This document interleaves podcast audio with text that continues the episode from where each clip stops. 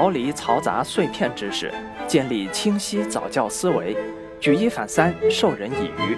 我是朝哥，欢迎收听原创系列讲座《给父母的五分钟极简早教课》。我们缤纷多彩的生活啊，不时会有让全家期待和兴奋的假期点缀其中。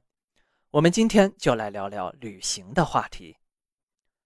谈到带孩子去旅行，也是个容易引起争议的话题。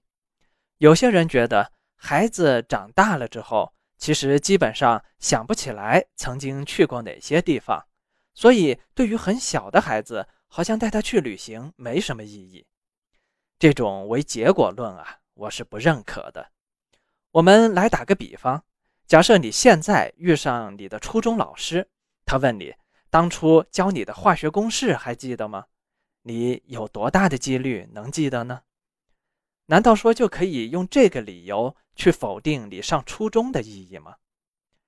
又或者说，孩子长大以后基本上不会记得自己是怎么学会走路的，也不会记得你当初的付出，难道就因此不教他了不成？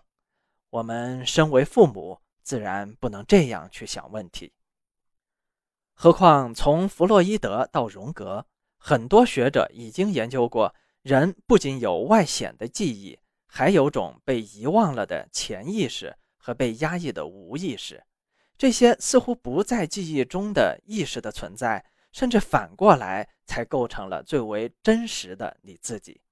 我们能说影响甚至构成这些意识和性格的经历没有意义吗？旅行啊是件美好的事情，可不要把它变成苦差事。要说走马观花跑景点，的确没有想象中意义那么大。其实，对于一场旅行，父母自己能否乐在其中，才是更为重要的事情。回想一下我们之前曾经探讨过的。孩子就如同录音机、摄像机一般的去模仿和学习。你想让他感受到快乐，首先你自己得快乐的享受旅行。千万不要把旅行当做一堂外出教学课，每天绞尽脑汁的琢磨这是一堂历史课或者还是文化课呢？那样只会适得其反。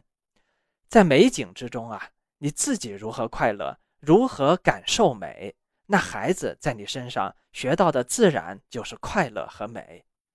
不过要知道，孩子的角度总是和大人是那么的不同。我们更在意一些知名的地方，孩子却更喜欢眼前的细节。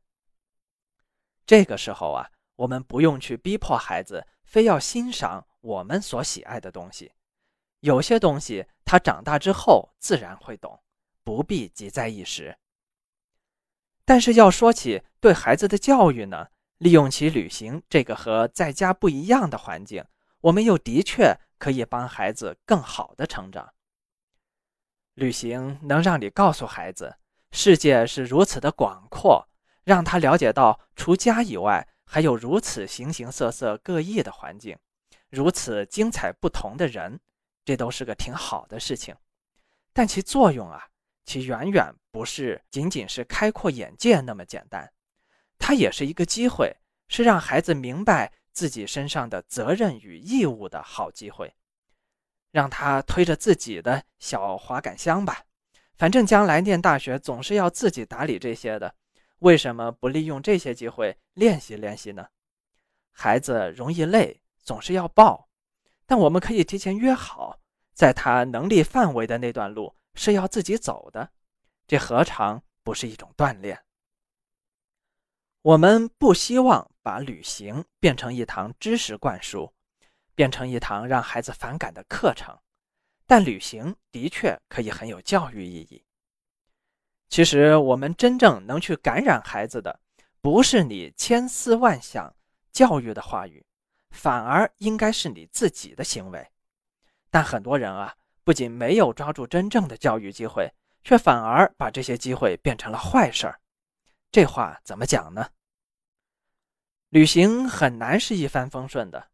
当我们在旅途中遇到不期而来的不顺利时，这时才是更好的教育机会。在这种情况下，我们应该坦诚地告诉孩子，我们遇到了困难，同时向他展示出你的乐观、你的自信、你的谨慎、你面对困境时的乐在其中、你从容不迫的办事能力。和他一起商量，让他参与决策，告诉他你为什么要这样处理，让他和你一起坦然的共同应对挫折。这个教育啊，才是更棒的机会。可惜有些家长在旅途中，一旦遇到不顺，就开始互相埋怨、彼此责怪，反倒是肆无忌惮的把自己最负面的形象展示在了孩子面前，不仅把旅程。变成了一段痛苦的回忆，把增进感情的机会变成了造成隔阂的陷阱，而且从长期来看，会显著降低孩子将来对父母的评价。此外，带孩子去旅行时，咱们还是要注意一些教养方面的东西，比如咱们有些人不太注意的衣着不得体，公共场合大声喧哗。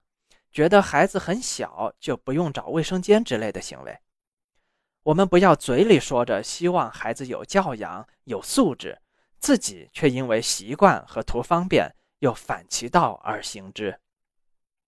旅行是美好的事情，而我们呢又是那么的爱自己的孩子，不如让旅行帮我们变得更加爱吧。村上春树曾经写道：“最最喜欢你。”像喜欢春天的熊一样，在春天的原野里，你一个人正走着，对面走过来一只可爱的小熊，浑身的毛活像天鹅绒，眼睛圆鼓鼓的。他就这么对你说道：“你好，和我一起打滚玩好吗？”接着你就和小熊抱在一起，顺着长满三叶草的山坡咕噜咕噜滚下去。你能否在旅行中和孩子一起找到那片家里所没有的春天的原野，抱着它尽情的打滚呢？也许旅行的意义更在于此吧。